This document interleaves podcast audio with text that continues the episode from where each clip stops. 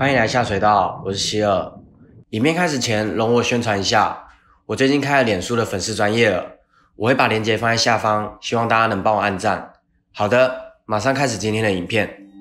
今天这集是久违的校园传说系列。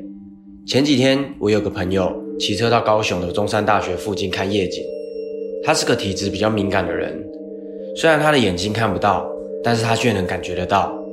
就在经过中山大学后山时，突然感到一阵晕眩，想吐，他就上网搜寻关于中山大学的校园传说，就跟我分享了这则故事。故事发生在十多年前的中山大学女子宿舍。九月一开学，新生们搬进了宿舍里，展开新的大学生活。住在六二零寝室的天天与室友们，都是音乐系的学生。一开始，大家都忙着认识新同学，适应新环境。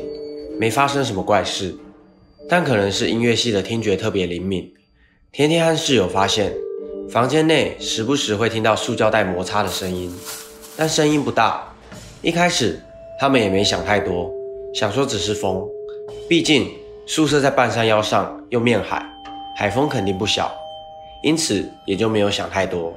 但之后声音出现的次数越来越频繁，还有一次，四人都在书桌上用电脑。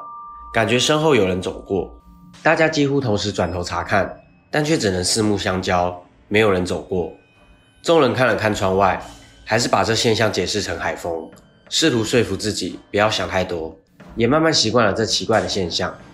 几个月后，大家因为系上的活动忙得不可开交，很少在宿舍，只有天天因为身体不舒服，先行回房间休息，直到下午两点左右，准备出门与大家一起吃饭。天天换了衣服，走到洗手台梳洗，又来了那个声音，但他没有太在意，继续梳洗头发。下一秒，他感觉身后像是有一个人走过，一转头什么也没有。但当他回过头时，他看到镜子里的自己身后站了一个人，头还套着一个塑胶袋，微微的喘息。天天当下马上昏了过去，直到室友们回来将他叫醒。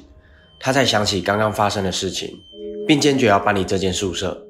当时，另外三名室友也不知道为什么天天执意要搬离宿舍，只是觉得事情不太对劲。室友小罗便上网爬文，却看到一则恐怖的新闻。原来，两年前，这间宿舍住着一位中文系的学姐，她的功课还不错，也有一个稳定交往的男朋友，但因为得了重度忧郁症，选择走上绝路。而她自杀的方式非常的离奇，他先是吃了安眠药，然后将自己的头上套上塑胶袋。隔天下午，室友发现他还没起床的时候，才发现他的手脚发紫，已经没了呼吸，立刻报警送医，最后人回天乏术。小罗得知这个消息后，并告诉了大家，众人都搬出了这间寝室，校方也迫于压力，将六二零室改为储藏室，从此不再开放新生入住。事隔两年后，一个学妹从小罗那得知了当年宿舍所发生的事情，便告诉了其他同学。而住在六一八室的同学，为了一探究竟，提议说要从寝室与寝室间专有电线的洞，往里头看看隔壁的六二零室有什么。隔天他说，里面也没什么，就摆放着一堆杂物。不过室友看到一个塑胶袋啊。故事到这边就结束了。当年轻生的学姐，不是因为课业压力或感情问题，而是因为忧郁症缠身，逼她走上绝路。对抗忧郁症最好的方式，就是陪伴与关心。但日常生活中，忧郁症患者通常不会有什么异常，所以当患者选择结束生命时，身边的人往往感到压抑，因为他平常看起来很正常。所以，当我们多多关心身边的人，也许就能阻止下一场悲剧的发生。这支影片是参考 PTT 上的一篇文章，我也会将链接放在下方。